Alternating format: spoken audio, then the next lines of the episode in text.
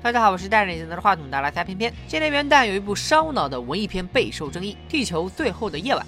看名字还以为是部科幻片，看宣传又像是一部浪漫爱情片。相信很多带着这份期待进入影院的小伙伴，都是站着进去，躺着出来。出来时还一脸懵逼，问身边也一脸懵逼的兄弟：“刚才两个多小时发生了啥？”其实搞清楚那两小时发生的是啥，首先一点就是不要把故事想得太复杂。电影中的故事发生在两个时间维度，一个是现实，一个是梦境，而现实又分成了十二年前和现在。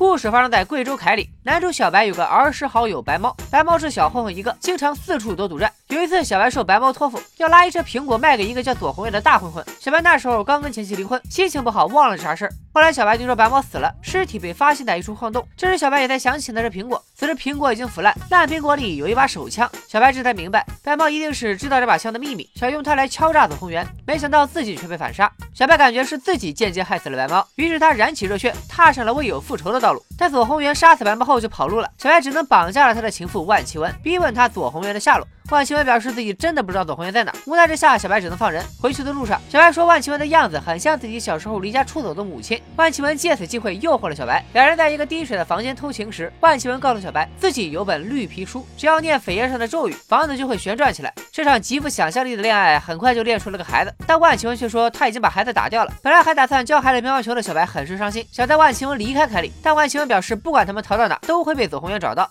小白急得一拍大腿，说：“不如咱们直接出国去缅甸，找开赌场的朋友躲一躲。”但两人还没来得及行动，就被左宏元捉奸在床。真爱的力量，大家都知道，佛挡杀佛，神挡杀神，大哥挡我就杀大哥。于是小情侣想了一个万全之策，在月黑风高的电影院，随着影片里的枪声，崩了这只阻挡爱情的大灰狼。其实小情侣想的挺美，杀完人就把左宏元的钱顺带卷走，然后找个没人认识他们的地方开个青年旅社，爱情和面包就都有了。于是小白就哆嗦着在电影院用枪杀死了左宏元。万万没想到，小白还是太单纯了，万庆文自己带着左宏元的钱跑了。你说这不？是闹呢吗？悲伤的小白只能带着破碎的心独自逃往缅甸。十二年后，小白的父亲去世，他从缅甸回到故乡参加葬礼。后妈告诉小白，父亲生前总是对着一只坏了的钟表出门烟。小白觉得其中有诈，毕竟缅甸赌场混了十多年，有经验。他拿走表，翻开背面一看，真是有诈，表里藏着一张小白他妈的照片。十二年前，小白已经将这张照片送给了情人万绮雯，而现在照片背面多了一个名字以及一串电话号码。往事浮现心头，小白为了再见万绮雯一面，拨打了那个号码，结果却是个空号。于是小白又开启了侦探模式，查了这个空号之前是一个女子监狱的电话。随后，小白来到监狱，见到了万绮雯的闺蜜。闺蜜告诉小白，她和万绮雯十五六岁时经常一起偷东西，俩人都是被骗到凯里的。之后，万绮雯跟了左宏元。十二年前，万绮雯卷款逃走时，曾经找过闺蜜，把照片留给了她。之后，闺蜜的狱友认出照片上的地点是小凤餐厅，也就是小。白他爸开的餐厅，于是闺蜜就把照片寄了过去，这才有了小白他爸对着装着照片的钟表抽烟的往事。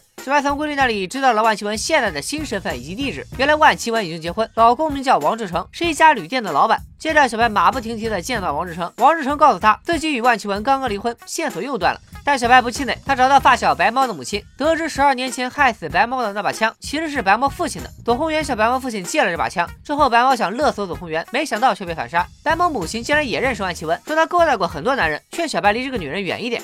两人还聊到了小白的母亲。小白记得母亲离家出走之前，经常偷蜂蜜给自己吃，还说如果母亲有染头发的爱好，肯定染个红色。之后根据线报，小白来到荡麦的歌厅，据说万绮雯在这里唱歌，但歌厅明天就要拆了，今晚会是最后一场演出。时间还早，小白就去旁边的电影院打发时间。来到电影院后，小白戴上 3D 眼镜，然后不知不觉进入了梦境。